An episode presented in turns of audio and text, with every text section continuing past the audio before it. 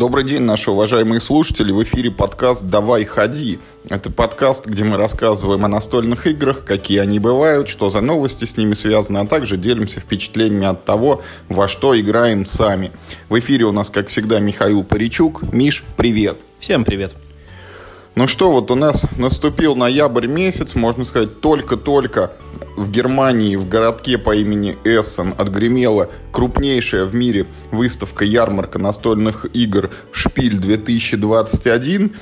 Во всем вот интернете, я не знаю, и во всем настольном вот этом сообществе только и разговоров, Миш, что о новинках, а у нас как-то вектор вот направлен в противоположную сторону – не знаю, Миш, как ты, а я в этом году вообще не смотрел, что там выставляют на этом эссене. Вот не знаю, наверное, ни одного громкого какого-то названия, ни одной такой свежей, мощной игры. Вот ничто меня из того, вот не то, что даже не привлекло, желание не возникло смотреть в ту сторону.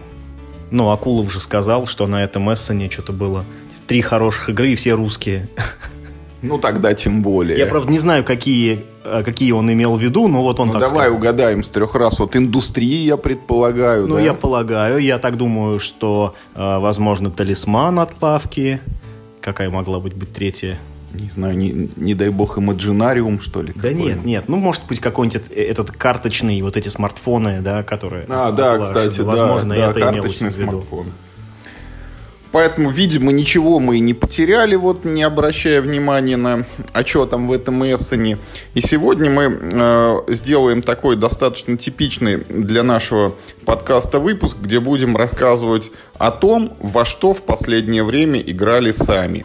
И вот надо ж так совпало, у нас есть тут э, списочек там из нескольких игр, и все они выпущены 10, 15, 20 лет назад. То есть наше вот такое движение против течения вперед и вниз или назад во времени, оно продолжается. И нужно сказать, что вот в этих там, разгребая вот эти временные кольца, мы, ну вот согласишься, Миш, не согласишься, но мне кажется, мы обнаруживаем, что раньше игры делали, ну, точно не хуже, чем сейчас.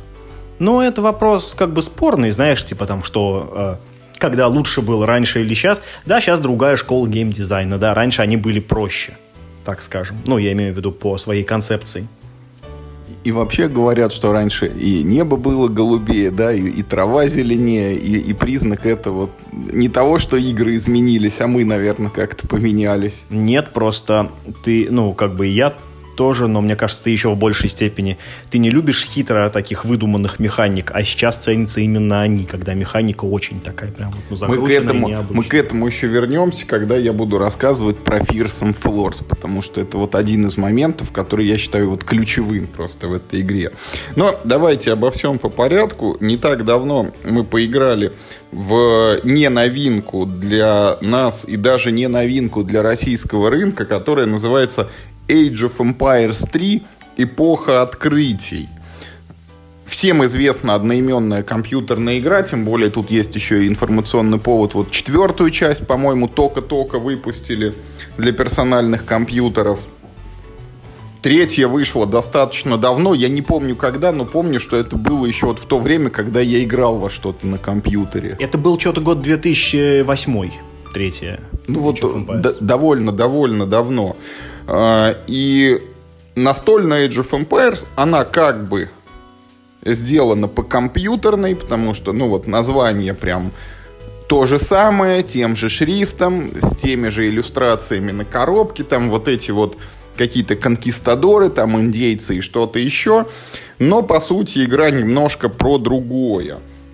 Но это не совсем так, потому что как раз третий Age of Empires ну, берут то же самое время, как раз эру колонизации Америки, и там есть тоже и индейские народы, и э, там есть в механике, я не знаю, ты играл в третий, не играл, Э, если ты помнишь, то ты когда базу отстраиваешь, ты можешь как бы, ну, э, ты же играешь за, за какую-то из э, наций колонизаторов, ты можешь как бы зайти к себе в столицу, в ту, да, типа, и, в и там типа бонус метрополии выбрать, какой тебе пришлют. Абсолютно верно. Вот тут как раз это и происходит. Мы как раз в этих метрополиях сидим и эти бонусы, значит, засылаем. Ну, просто я хочу сказать, Миш, о том, что компьютерные Age of Empires, вот что третья, что вторая, что первая, ну, они... не про это, конечно. Да, да, они все примерно об одном и том же. Ты строишь базу, добываешь ресурсы, клепаешь там различные военные отрядики, пешие, конные, корабли, там, осадные машины и так далее, и потом нагибаешь вражескую базу со, со всем вот этим вот своим войском. Э, в настольной Age of Empires действительно, вот как правильно сказал Миша, мы играем типа вот за такую метрополию, которая что-то засылает куда-то, никакой базой, никакой ну, хотел сказать, никакой войной не пахнет. Есть там, конечно, война, но совсем не такая, как в компьютерной игре. Вот, и э, в основе лежит простейшая и понятнейшая механика выставления рабочих. У тебя есть человечки, ты их ставишь там на некоторые области на игровом поле.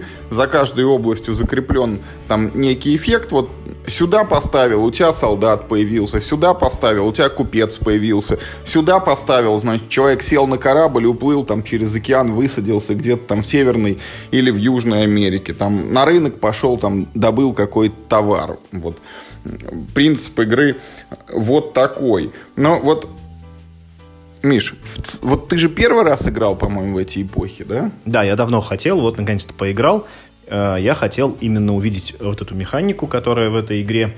Она практически уникальная. Я знаю, по-моему, еще какую-то одну игру, где так же.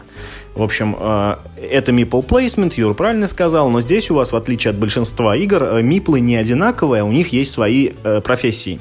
И если вы отсылаете, например, там, ну, условно, э, солдата воевать, то он воюет лучше, чем, например, капитан корабля. А капитан корабля лучше водит корабль, ну, как бы и так далее.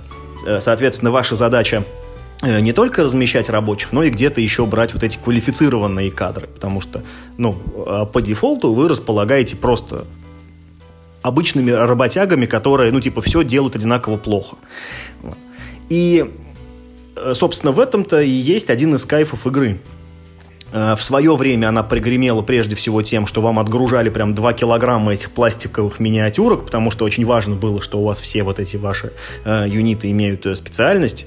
И это было нужно по механике, это делалось не просто для того, чтобы там как-то это, ну, продать.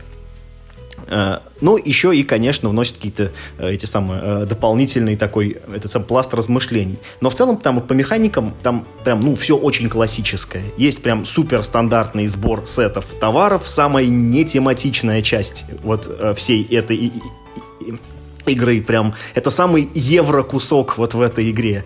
Да, в каждой евро-игре вот есть этот так, так называемый, как мы говорим, трек конкистадоров, когда ты делаешь что-то и получаешь за это некий бонус. Вот в эпохе империи ты должен собирать там всякие разные виды товаров, там ну, желательно там одинаковые, типа 4 банана собрал, и все, тебе каждый ход будут деньги приносить. Они, ну, там, оставляем вопрос за скобками, как там, почему и так далее. Да, и самое интересное, э, там, в общем, ресурсов очень много, они разные редкости, и почему-то один из самых э, один, кажется, из двух самых редких ресурсов это рыба. Ну, то есть это так глупо, почему... Ры... Золото проще набрать и серебра, чем рыбы. Да, да, да, вот. Ну, почему-то это так. Э, в целом, что про игру хочется сказать? на удивление, для такой старой игры она вообще не устарела, играется очень даже свежо. Мы играли в втроем, да? Да, втроем. Э, и, и даже втроем уже ощущается конкуренция на поле. Плюс, э, так как мы еще точно ну, не знали, за какие там э, вещи в конце больше очков дают, за какие меньше очков, ну, конкуренция была чуть поменьше, чем она должна была бы быть по идее. Сколько лет этой игре? Лет 10? Да, лет 10. Она 8 или 9 года, ну, чуть больше, может, 10. Ну, то есть, видимо, она примерно вот в одно время с Age of Empires 3 вышла. Типа год в год или, может быть, там на следующий год, да, как, как товар по лицензии. Так вот, за это время, э, честно говоря, не устарела совсем, но если в то время она казалась, ну, такой, типа, достаточно продвинутой, серьезной игрой, то сейчас, конечно, это прям, ну, супер э, супер семейный уровень, потому что, ну, как мне кажется, вот эта э, сложность игр немножко девальвировалась э, с тех пор. И сейчас эту игру можно рекомендовать вообще кому угодно, особенно если есть э, ну, кто может объяснить правила, на примере показать, как там что ставить, куда то правила в игре очень простые. Другое дело, что надо еще грамотно э, ну, сыграть. Но правила вообще не сложные. Очень крутые компоненты. Это делал Eagle Griffin Games, которая тоже вот как раз-таки славилась этими гробами с большим На, на все деньги обычно кладут в коробку. Да-да-да. Вот, кстати, про деньги в этой игре одни из самых прикольных вот этих компонентов денег. Такие большие, прям размером. Знаете, как э, показывают э, в фильмах про пиратов, они так гнут золотую монету на зубе. Вот такого размера, прям реально пластиковые Я, я хотел монетки. сказать, Миш, что местные монеты, они больше, чем советский юбилейный рубль, но подумал, что вряд ли это большая часть аудитории поймет вообще, о чем это я. Да, даже я не знаю, какого размера был юбилейный советский рубль. Это, короче, размером, как юбилейный биткоин, если видели эти в интернете картинки. Вот такого примерно размера огромные классные пластиковые деньги. В них есть, правда, минус, они в стопочку, ну вот не ложатся. Ну, это, как говорится, можно простить, наверное. Ну, а так, в целом, знаешь, вот э, ничего особенного про эту игру я не могу сказать, но мне все понравилось. Я, я с удовольствием бы в нее да, еще Да, я скажу вот пару слов насчет вот семейности. Я чуть-чуть с тобой не соглашусь. И про особенность, ну, вот это вот об одном и том же я хочу сказать, что яркая черта вот этой эпохи империи, это ее конфликтность, на мой взгляд, нетипичная для вот, ну, таких типа евро вот игр. Потому что там реально есть война, ты можешь отправлять за континенты, вот, за океаны, то есть солдат, которые прям убивают чужих колонистов, уже там где-то расположившихся в американских территориях. И это прям вот, ну, ты даешь по голове товарищу. Поэтому вот в, в плане семейной игры это такой вот, ну, необычный как бы конфликт, прямой конфликт прям в евро, который, может быть, ну, не все будут там хорошо воспринимать. Это не тот уровень, как в Ticket to Ride, там, ты заблокировал мне маршрут, я поеду в обход. Это ты меня прям убил. Я вот этих людей копил, я их туда отправлял, а теперь их больше нет. И все из-за тебя. Ну, ты, наверное, отчасти прав, но, как показала наша партия, война невыгодная. Вот вы занимались всю игру войной, и вы все мне проиграли, хотя я, по-моему, ни разу не воевал с вами. Ну, это у нас так партия сложилась, а так-то воевать можно было бы, наверное. Можно, но это это не так будет часто происходить. То есть, ну, при нормальной игре, мне Эх, кажется, тебе так кажется. Так это в нашей партии еще не запускал большую войну, когда косят прям во всех колониях, где есть твои солдаты одним действием. А, я смотрел э, видеообзоры, и люди, как, как бы, ну, типа, ну, некоторые говорят, вот есть в игре такое действие, типа, там, супер воевать. Э, типа, а, а оно зачем? Типа, Типа, кто-нибудь пробовал хоть раз это делать? Это как вообще? Ну, это, это нужно для чего-нибудь? Но, тем не менее, я вот еще раз хочу сказать, что в Ticket to Ride, например, опции взорвать чужие вагоны нет, а тут она фактически есть. Это для евро, ну, как мне кажется, не совсем типично. Пожалуй. Вот. А так, поддерживаю Мишины рекомендации. Игра хорошая, она действительно не устарела, она выглядит дорого-богато, большое поле, очень много пластиковых этих фигурок, они все еще друг от друга отличаются, поэтому, если есть возможность, вот непременно сыграйте. Это не та игра, мимо которой можно прям вот спокойно проходить мимо со словами, ну, типа, я точно ничего не потеряю. Это не тот случай, когда, ну, взяли вот популярную лицензию и что-то упаковали под этим названием, это все-таки вот прям самостоятельная хорошая игрушка. Еще я хочу сказать, что у этой игры было переиздание, оно называется как-то типа «Эпоха открытий», как-то так. Empire's Age of Discovery. Вот-вот-вот, да, то есть а, она уже без торговой марки Age of Empires, но на самом деле и в, и, ну вот, и в нашей да, версии, в исходной, там тоже и не пахнет компьютерной стратегией, э, но если у вас будет возможность купить Empires Age of Discovery, то лучше покупайте ее, или, по крайней мере, поиграйте в нее по двум причинам. Во-первых, туда сразу интегрирован доп, а доп очень хороший, потому что он вносит асимметричные э, нации, этого нет в базовой коробке. И там э, лучше поработали над интерфейсом игры. Там лучше расположены э, панельки, они, ну, типа, там большего размера, э, похожие человечки, у них, значит, сделаны подставки разной формы, чтобы они лучше различались на, фо- э, на поле. Ну, в общем, там какие-то такие косметические вещи сделали, просто для удобства игры. И э, все говорят, что, ну, вот это издание прям очень хорошее. Ну, с Age of Empires, Миш, мы тогда, я предлагаю, заканчиваем. И вот расскажи, пожалуйста, ты уже месяц, даже, наверное, чуть больше, как счастливый обладатель коробки э, юбилейного издания Ticket to Ride Европа, которая не помещается ни на одну полку. Вот как ты с ней живешь? У меня есть очень, знаешь, э, у меня очень хочется провести, значит, ну, параллель, что вот у меня есть большой Ticket to Ride, да, как бы я такой гордый обладатель большого Ticket to Ride, э, с которым жить на самом деле приятно, Вернее, знаешь, приятно хвастаться. А вы знаете, у меня большой очень Ticket to Ride. Вот. Это как белый слон, типа, очень круто, что он есть, он белый, да, только он кушает как не в себя. И где взять столько денег, чтобы его прокормить? Нет, хорошо, что, вернее, жалко, что не дал мне договорить. Э, значит, но я имею в виду, что, конечно, хвастаться, что у тебя большой тикет to ride очень, очень прикольно, но жить с ним очень неудобно. Но в бытовых вещах это э, комфорта не добавляет, да? Вообще, значит, смотрите, э,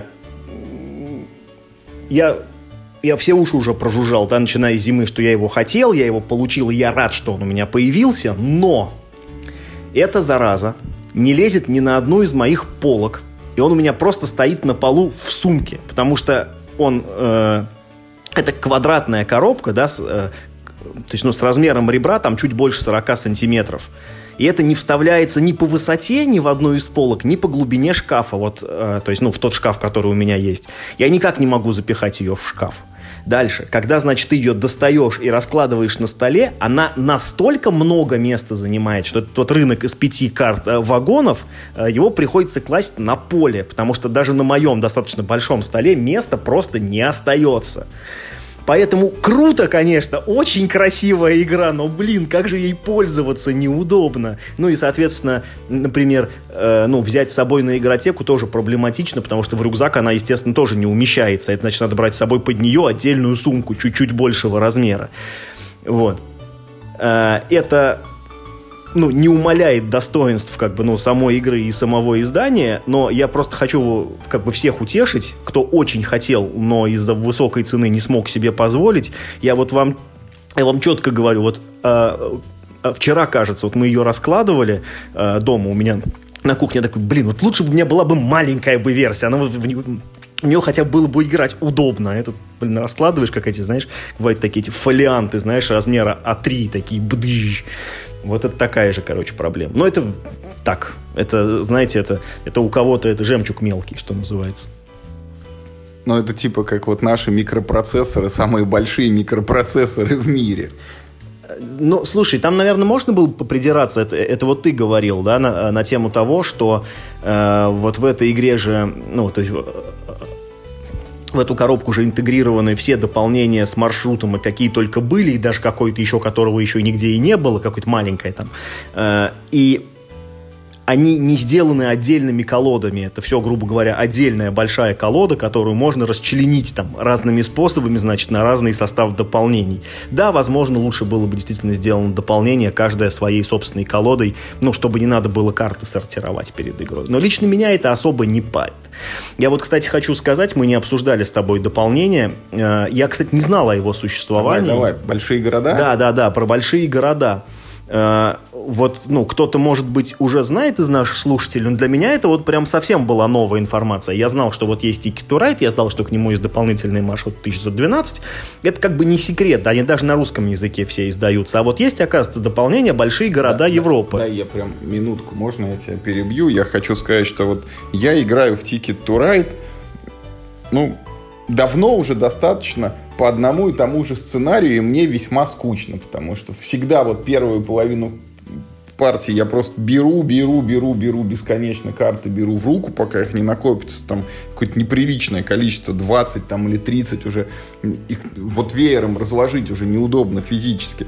А потом начинаю строить, строить, строить, строить, там занимая самые большие выгодные маршруты, потому что у тебя уже есть все цвета, когда ты берешь все время не глядя из колоды вот в первую раздачу, это самый высокий шанс, что тебе придут эти паровозы джокерные, вот, и ну, веселого в этом на самом деле ничего нет, потому что это, ну, вот э, тактика, которая позволяет выигрывать, там, наверное, 90% партий.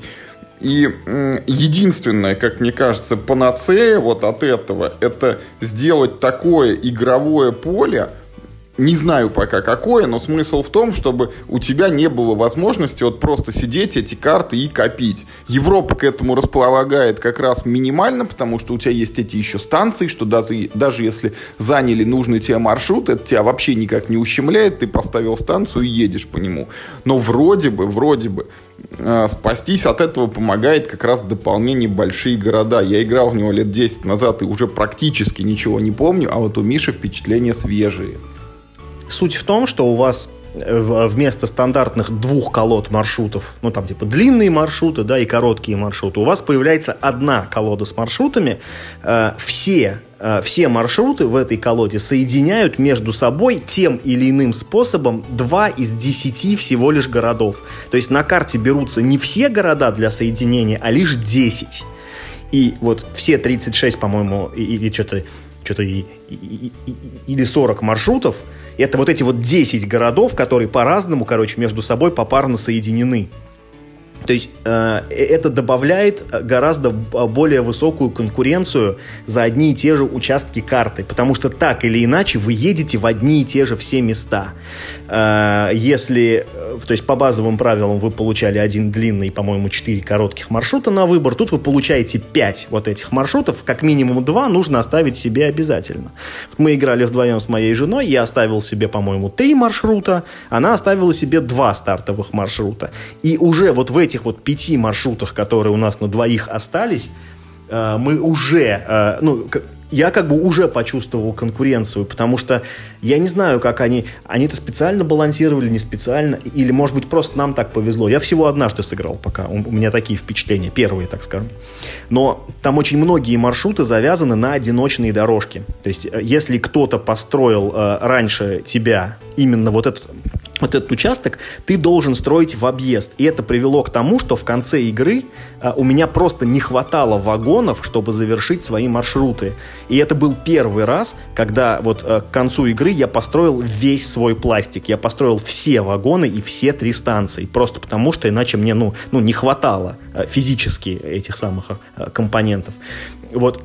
А, и, и это достаточно а, ну, свежее ощущение от геймплея, когда ты, в общем, типа, можешь стоить все, что угодно, здесь нет, здесь мне как бы не, э, не хватало. И разрыв был минимальный, типа в 2 очка, и эти 2 очка, э, в общем, э, это было за счет карты самый длинный маршрут, вот эти 10 бонусных очков, и вот с помощью этой карты, типа, возник перевес 2 очка. Ну, то есть, э, скажем так, первые впечатления вот от режима «Большие города» самые положительные. Я думаю, что дальше я буду продолжать играть, э, скорее всего, именно в него. Мне кажется, он, э, ну вот так по первому, как по первому делу, он очень хорошо отбалансирован.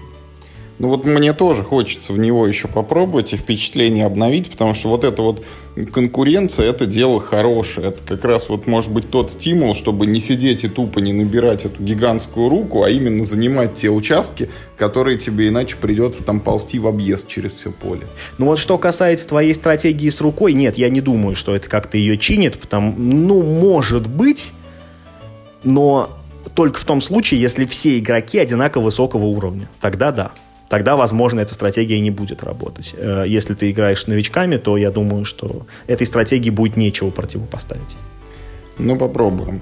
Значит, а еще э, мы тут недавно сыграли в еще одну ископаемую, так сказать, игру. Вот э, Vegas Showdown. Это старая игрушка еще от Avalon Hill. По-моему, уже не существует это издательство. Оно когда-то вот было известно такими играми, как Nexus Ops, по-моему, предательство в доме на холме они выпускали, и вот эти вот э, Monsters Menace Америка, которую мы недавно э, вспоминали, где Годзиллы всякие бесчинствуют на территории США. Это, короче, все они. И вот одна из игр была про э, Лас-Вегас, в которой, значит, несколько игроков пытаются построить лучший в мире отель-казино.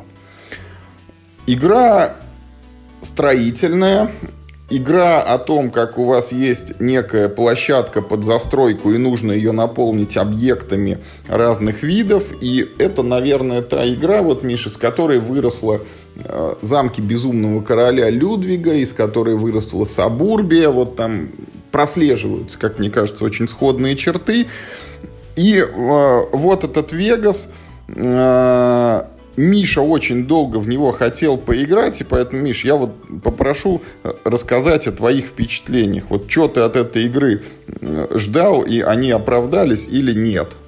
Ну, начнем с того, что э, если бы я поиграл в нее до того, как я составлял свой э, топ самых необычных тематик, то я не... Ну, да, мы там все-таки брали тематики, да, а не тематичные игры.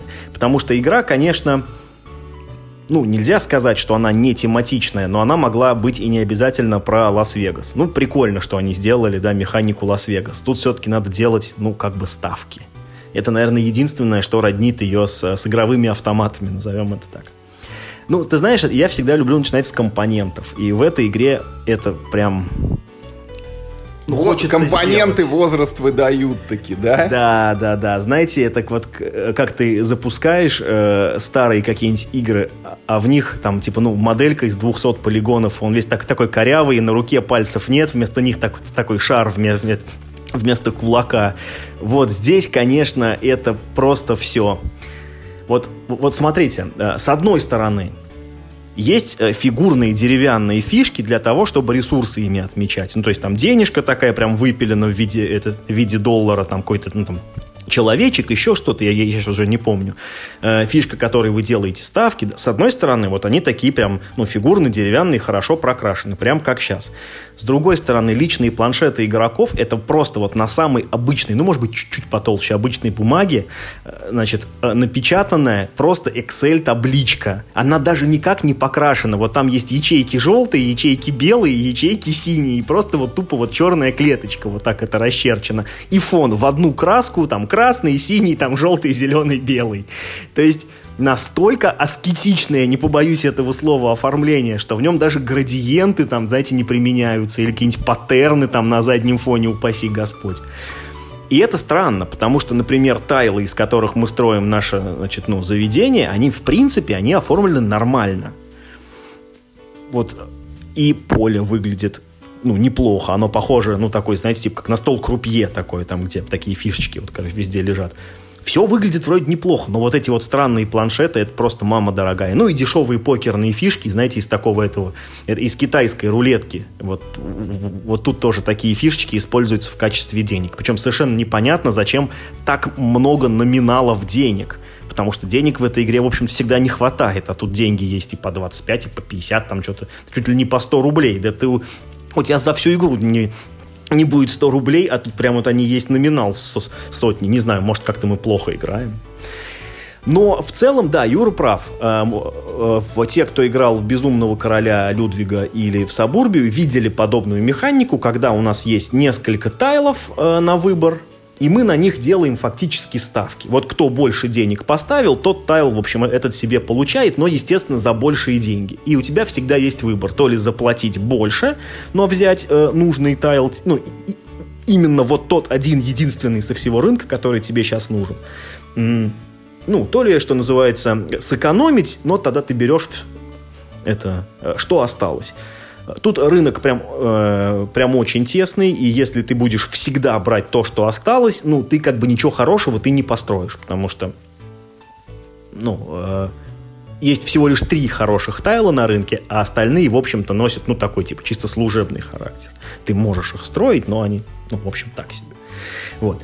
И при этом прикольно, потому что это супер простая игра, а она даже еще проще, чем Age of Empires она даже проще, чем, э, чем замки безумного короля Людвига, потому что в ней, ну, прям буквально, ну, две механики. Э, это вот то, как делать ставки, да, первое, и то, э, как строить казино. Это ну, вот э, как эти, ну, куски, это можно назвать тетрисом, хотя они все э, примерно квадратные, но у них выходы с разных сторон, поэтому, ну, это что-то вроде такая вот пространственная головоломка в казино.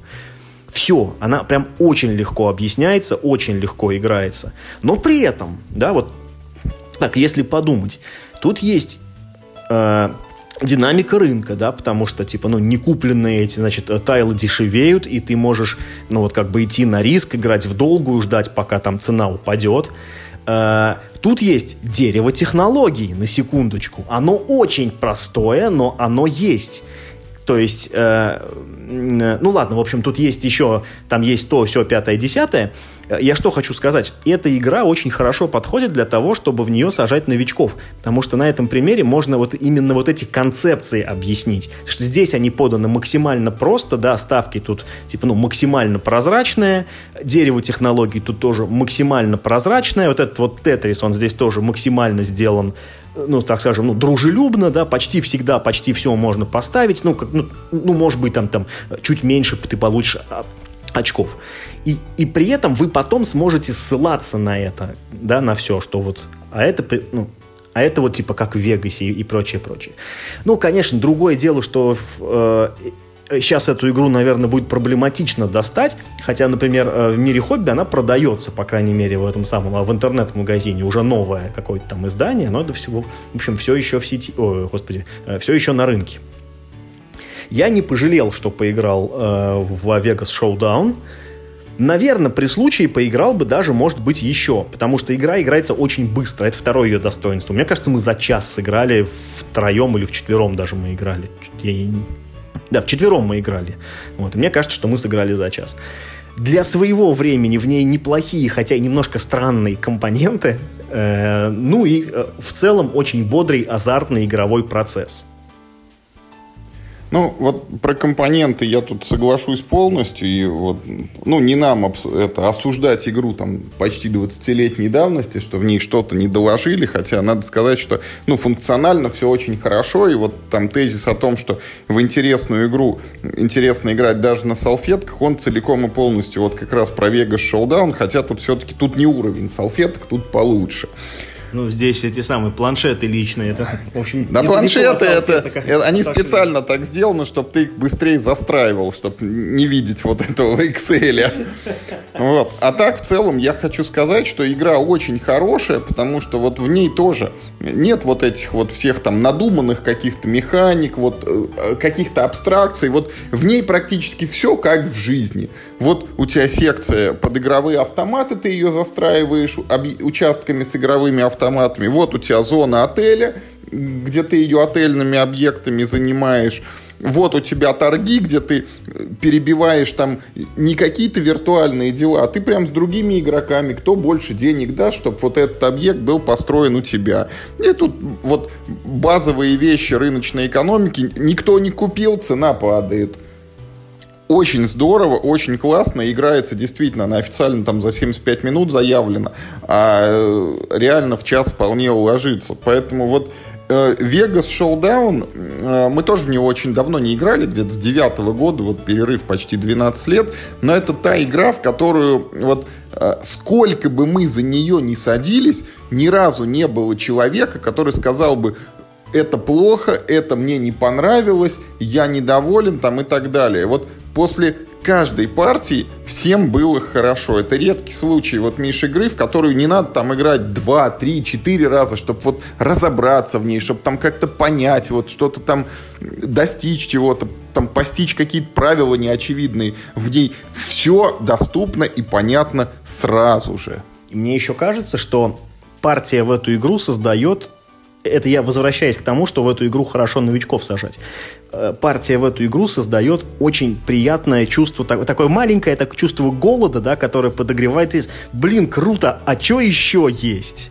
Потому что она вот в ней как бы все хорошо, но это не игра, которой ты типа, ну вот наигрался, да, ну вот ты как бы наелся игры. Нет, она вот все по чуть-чуть, по чуть-чуть, по чуть-чуть, как, как салатик, так, знаешь, поклевал чуть-чуть, и как бы можно теперь и поесть. И, и вот так же вот в Вегас, да, немножечко быстренько сыграли, вроде как настоящая игра, э, это не филлер, это прям настоящая настольная игра, где прям, ну, думать надо, там, там стратегии, компоненты какие-то там есть, да, поле, конкуренция с другими играми.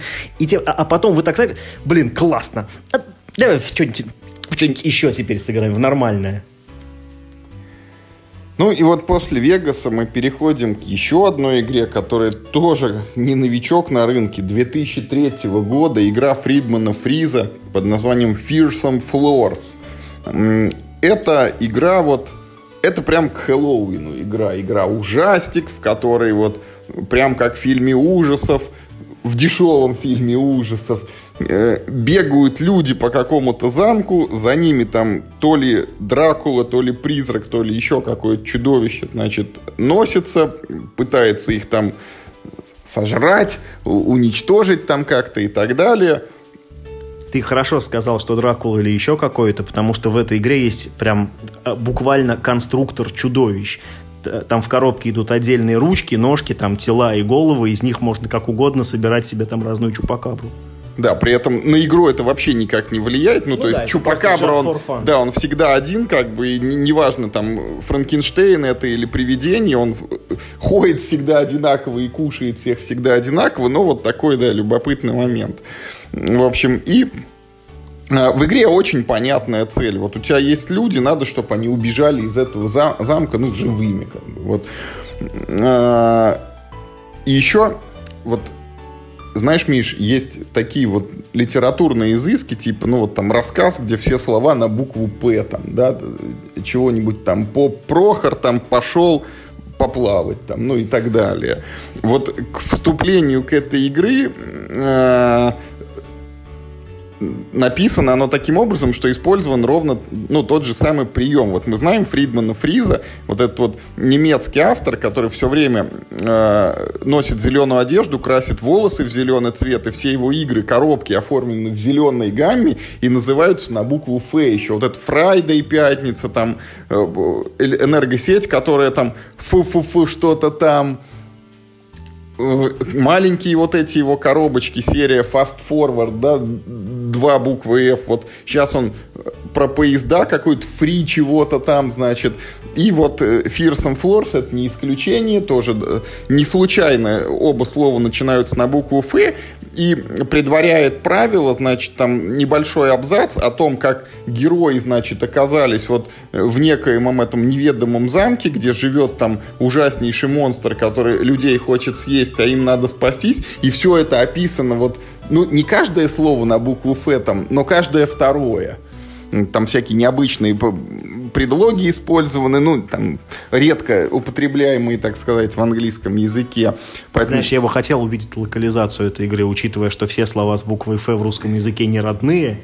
Было бы интересно почитать. Ну, там было бы написано в то-нибудь Фроде вот этого вот всего. А, и, в общем, что такое Fearsome Floors?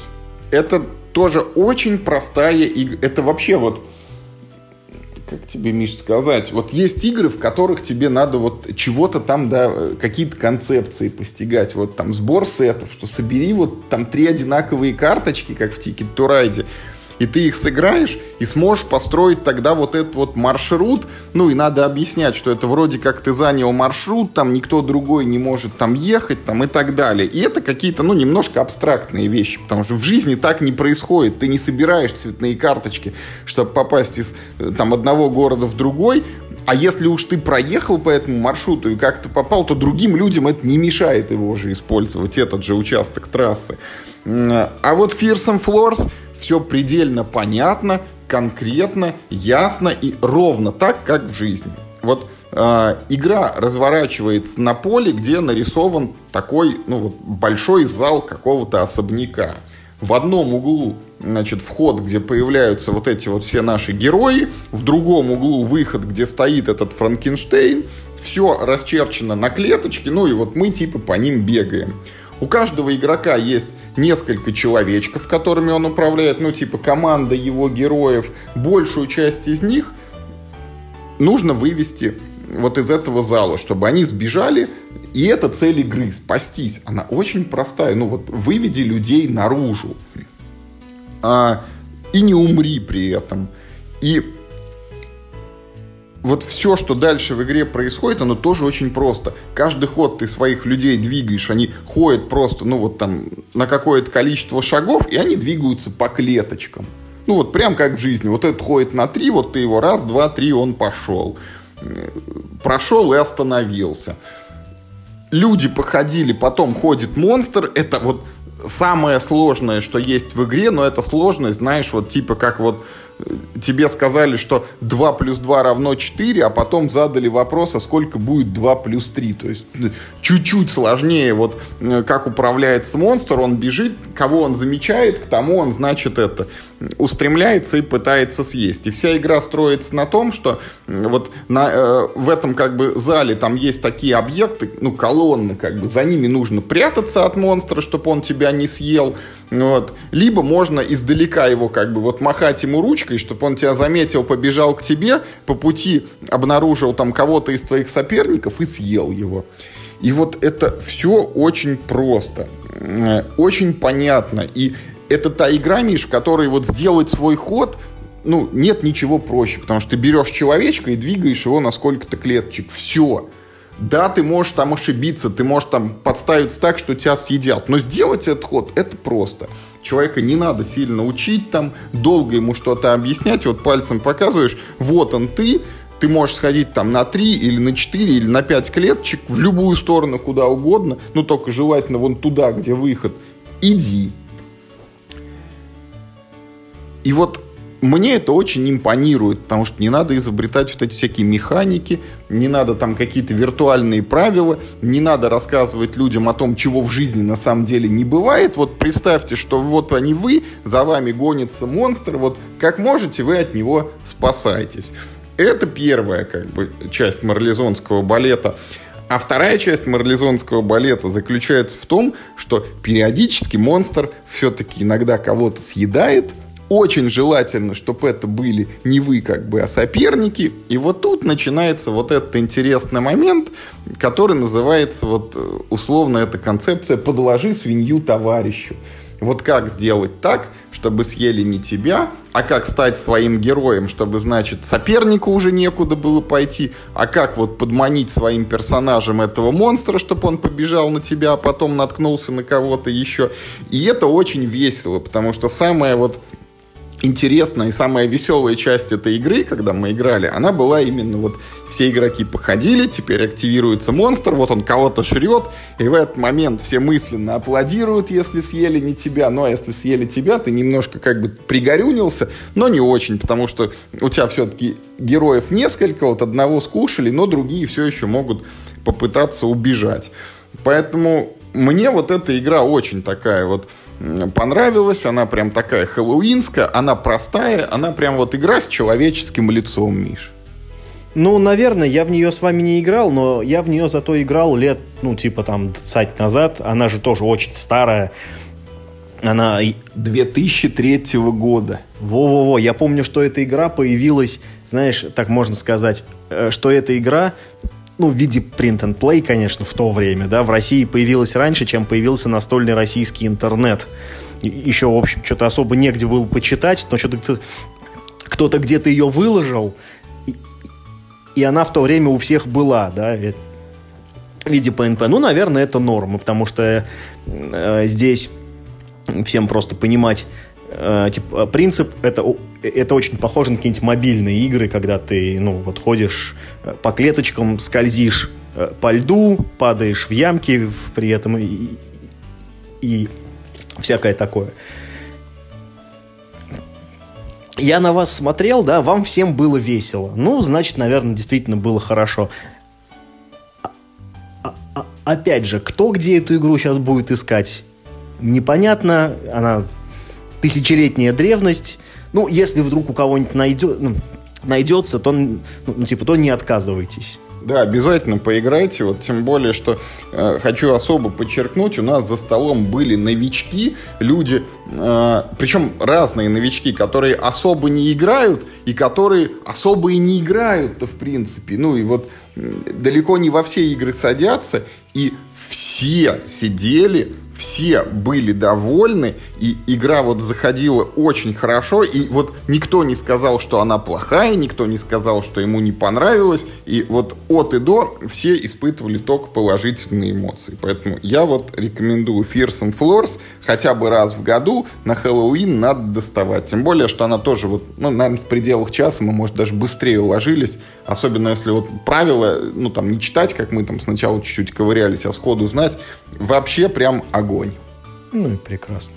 Я... Ну, а пока мы играли вот Fearsome Floors, Миша тоже немножечко э, посвятил себя игре с такой хэллоуинской тематикой, э, где мы переносимся в 1600, по-моему, какой-то год, да, по, по легенде, под Иерусалимом обнаружились какие-то катакомбы, где живут какие-то адские твари, и вот, в общем-то, два игрока, один управляет отрядом бойцов спускающихся под землю с заданием истребить вот этих не пойми каких демонов, а второй игрок управляет этими самыми демонами и пытается сделать так, чтобы вот это вот э, отряд зачистки, так сказать, чтобы он далеко, в принципе, не зашел и вот и сам бы там и зачистился. Называется эта игра «Клаустрофобия». Издавалась она тоже уже достаточно давно, в районе, наверное, 2010 года. Выходили к ней два дополнения, после чего в районе, наверное, 2015 года, Миша, ее перевыпустили через Kickstarter под названием «Клаустрофобия», там, 1613, по-моему, она называется, как-то так. Мне нравится, что ты про нее рассказываешь. Ну, ты продолжай, продолжай. Не, не, не, я это, это, это я рассказал все, что я про нее знаю, потому что вот у меня как... Ты играл в Fearsome Floors очень давно-давно, а я в клаустрофобию тоже года до 10 наверное, играл, и с тех пор э, к ней и не притрагивался. Поэтому э, вот из того, что я помню, впечатления об игре очень хорошие. Она... Э, она посложнее, конечно, чем Fears and Floors, потому что там есть вот уже всякие там абстрактные концепции пошли, что вот там есть там какие-то такие эффекты, такие эффекты. Но в целом она очень простенькая, и она классная тем, что там есть система сценариев, и вы можете вот типа от партии к партии у вас всегда чего-то там по-другому. Ну да, говоря про эту игру, надо сказать, э, как бы надо знать э, следующие вещи. Первое, это Dungeon Crawl, безусловно, да. Второе, это игра строго на двоих ну, теоретически там есть сценарий на троих, но это скорее исключение, чем правило, да, то есть правило — это игра на двоих. И третье, э, в этой игре очень мало всего. Два вида монстров, ну, там, если у вас есть дополнение, то, то значит, будет три вида монстров, тоже, как бы, да, невелика разница. И э, три вида героев, и если есть дополнение, то, значит, четыре вида героев, и все вот это дело, оно в каждом сценарии у вас будет. То есть... Э, по этой линии происходит раздел людей на тех, кому эта игра нравится, и на тех, кому эта игра не нравится. Потому что я могу понять позицию э, такую, что, типа, что за Dungeon Crawl, да, на двоих, и где два вида монстров. Это не Dungeon Crawl, это какое-то издевательство, уберите.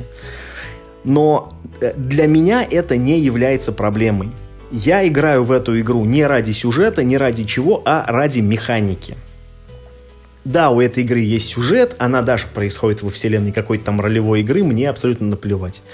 Мне очень нравится, как вот это малое количество компонентов э, в игре четко друг с другом э, связано. Нет ни одной лишней карточки, которая была бы там, ну, типа, не нужна, да.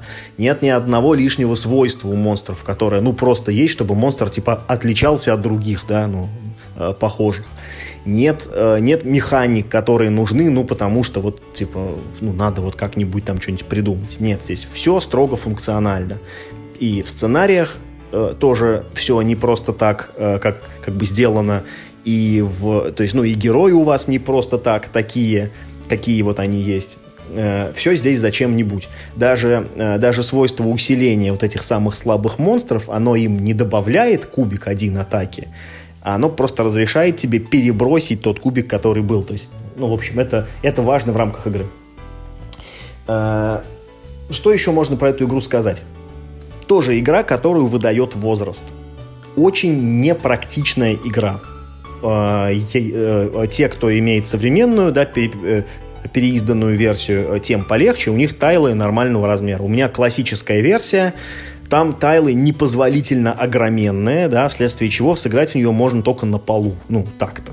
Вот. Ну, или если вам повезет заиметь очень большой стол, тогда, наверное, вы умеете. Вот я Миш, поддерживаю, потому что в этот момент я вспоминаю, как мы играли на столе, а там игра разворачивается так, что ты вот вначале как бы начинаешь с одного вот этого квадратика такого здорового, а потом открываешь новые, ну и они как бы могут там с неизвестной стороны у тебя появиться. И рано или поздно выясняется, что вот надо подложить еще с этой стороны а стола-то там уже нет. И вот когда мы проходили кампанию, мы тоже ее раскладывали на полу. Ну, это практически единственный вариант, действительно, потому что в начале сценария ты, ты обычно не знаешь, какой, какой формы, какого размера у тебя будет поле. Как вот тайлы как бы сложатся, так и будет.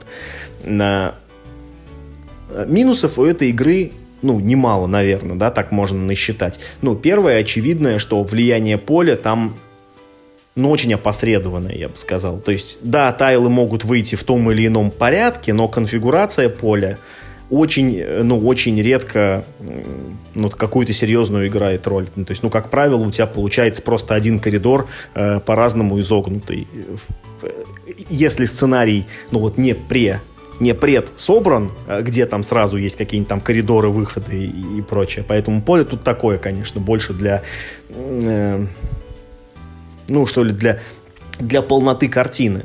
Но вместе с тем игра не про передвижение по полю, да, игра про распределение своих бойцов, потому что у игрока за людей их там, как правило, ну там трое-четверо, условно говоря, вот. У, э, у игрока за монстров их потенциально бесконечно много, но как бы он не может себе позволить их много вызвать на поле, у него их тоже достаточно мало. Плюс они у него все время умирают.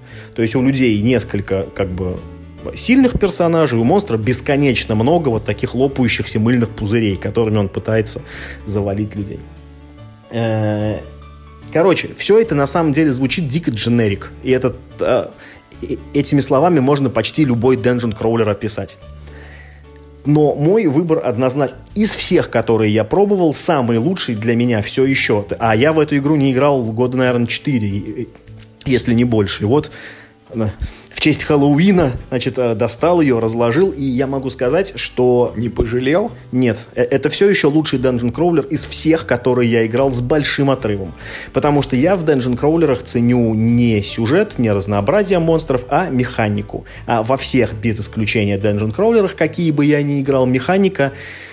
Я сейчас такое слово скажу, которое тяжело, мне самому будет по-другому, но механика разболтана. То есть много как бы много всего, это все пытаются там каким-то образом унифицировать, втиснуть в какие-то рамки терминов, какие-то там э, ну, устойчивые принципы игры, и это никогда не получается. Всегда возникают исключения из правил, там, эти бесконечные факи, а как работает это свойство связки с этим, а у этого персонажа, когда на него сыграна карточка, это что первично, свойство персонажа или свойство карточки, начинается, начинается и начинается не в клаустрофобии. Абсолютно все, что в этой игре есть, работает как надо, не вызывает вопросов, никаких исключений из правил в ней нет, никакой фак игре не требуется, все работает как часы. Именно поэтому я считаю, что это лучшая игра э, из этого жанра. Ну и плюс в ней ну уж там какие-никакие интересные механики, потому что здесь вы не просто двигаете вот, да, своих людей, а вы в начале хода э, бросаете несколько, значит, шестигранных кубиков и ну, как бы, ну, распределяя их между своими персонажами, вы как бы задаете им программу действий на этот ход. Мне тоже очень нравится эта механика. За монстра там, э, ну, вернее, за повелителя монстров, да, и, э, механика с кожей, но немножечко другая. И там, и там хорошо. А, да, и, кстати, самое важное, что поскольку игра достаточно проста, у, у этой игры нет проклятия коробки. Вот как, э, как ты купил Descent, да, и в ней столько правил, что тот, кто коробку купил, он просто обречен быть э, этим э, Dungeon мастером. Ну, потому что только он знает все правила, и проще игрокам объяснить, значит, правила за героев, чем, значит, ну, всю книжку, которую нужно знать, чтобы быть мастером. А, а в клаустрофобии нет. Вы сыграли одну партию, все кристально понятно, как работает мастер, как работают монстры, и следующую партию вы, значит, ну, уже можете смело поменяться, да, там, а теперь ты будешь, значит, за монстров играть, а я, значит, буду за героев. Это тоже очень хороший знак. И ты знаешь, мне ужасно захотелось э, пройти вот сценарий из дополнений, потому что у меня дополнения есть, а сценарий из них я никогда не проходил. Ну, не знаю, может быть, вот какой-то у меня выдастся как, какой-то период, найду себе какого-нибудь партнера постоянного, чтобы, значит, там, там неделю типа, типа собираться и там, ну, пройти эту кампанию. Ну, не знаю, посмотрим. В общем, Э, тоже еще одна игра, да, у нас сегодня это выпуск про консервы, это вот еще, значит, одна консерва из погреба, значит, достали, и она все еще вкусная. Вот я считаю, что Claustrophobic прекрасная игра все еще, несмотря, что прошло уже много лет. Вот я хочу, Миш, сказать, что я тоже в свое время, я же подступался к жанру вот этих вот героев подземелья, я, ну, пробовал многое, вот там профиси вот эту вот старенькую, да, не говоря уже о талисмане, мы играли с тобой вот Descent, по-моему, во вторую часть, где уже с приложением. Мы играли у тебя вот в, там Ugly Goals, что-то там, вот. Э, пробовал я вот Super Dungeon Explorer, вот эту с такими фигурками в стиле аниме. Чего-то мы еще пробовали, но вот я для себя в итоге понял, что нет, это не мое, но клаустрофобия это единственная игра, в которую я тоже играл с удовольствием. Я прошел всю кампанию в базовой коробке. Ну и, собственно, вот с тех пор я ее на полку положил и не притрагивался, но я с удовольствием поиграл бы вот в следующие эти сценарии, может быть, действительно, как мы с тобой когда-то вот в, в, пандемии в первой проходили эту неофициальную кампанию, надо себя в руки взять и также вот всю эту клаустрофобию и пройти. Это там кампания-то не длинная, там, наверное, сценариев 5 в дополнении, не больше. Ну а на этом наши уважаемые слушатели сегодня все. Мы рассказали вам про пять игр. Вот э, что такое Age of Empires, э, чем хороша и чем не очень хороша юбилейная Ticket to Ride Европа. Э, и что за три вот игры 20-летней давности, которые, ну не совсем 20-летние, клаустрофобия все-таки посвежее, которые можно найти все еще найти при известном старании. Да, это клаустрофобия, Fearsome Floors и Vegas Showdown.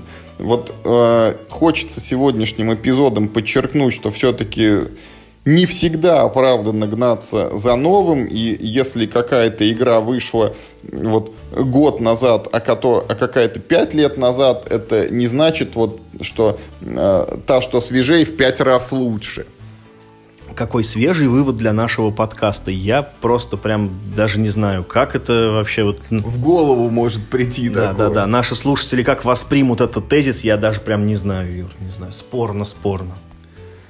А, на этом, в общем-то, сегодня у нас все. Напишите, пожалуйста, нам в комментариях о том, играли ли вы в перечисленные игры, вот на... нравится ли вам Vegas Showdown, или вы согласны играть только в Сабурбию или только в замке э, короля Людвига. Вот э, что вы думаете о клаустрофобии в сравнении с другими dungeon crawler ами? Нужна ли кому-то сегодня вот э, worker placement ная стратегия Age of Empires 3? Оправдано ли вот это Мишина владение юбилейным Ticket to Ride ом и так ли хороши большие города, как мы пытаемся их намалевать, и э, пробовал ли кто-нибудь вот Fearsome Floors, а учитывая нашу аудиторию, там могут найтись люди, кто еще и ПНП делал, вот тех бородатых времен. Ну и, как всегда, любая обратная связь, мы ее только приветствуем. Заходите в группу подкастов в социальной сети ВКонтакте, комментируйте, пишите, что вам нравится, что вам не нравится, о чем бы вы хотели, чтобы мы поговорили в грядущих выпусках.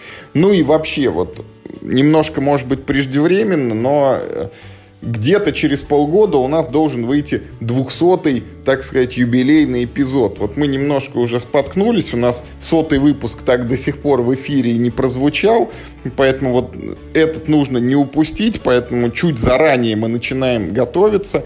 Если у вас есть идеи насчет того, каким сделать юбилейный 200-й вот этот вот наш подкаст, вы, пожалуйста, ими тоже с нами делитесь, не жадничайте.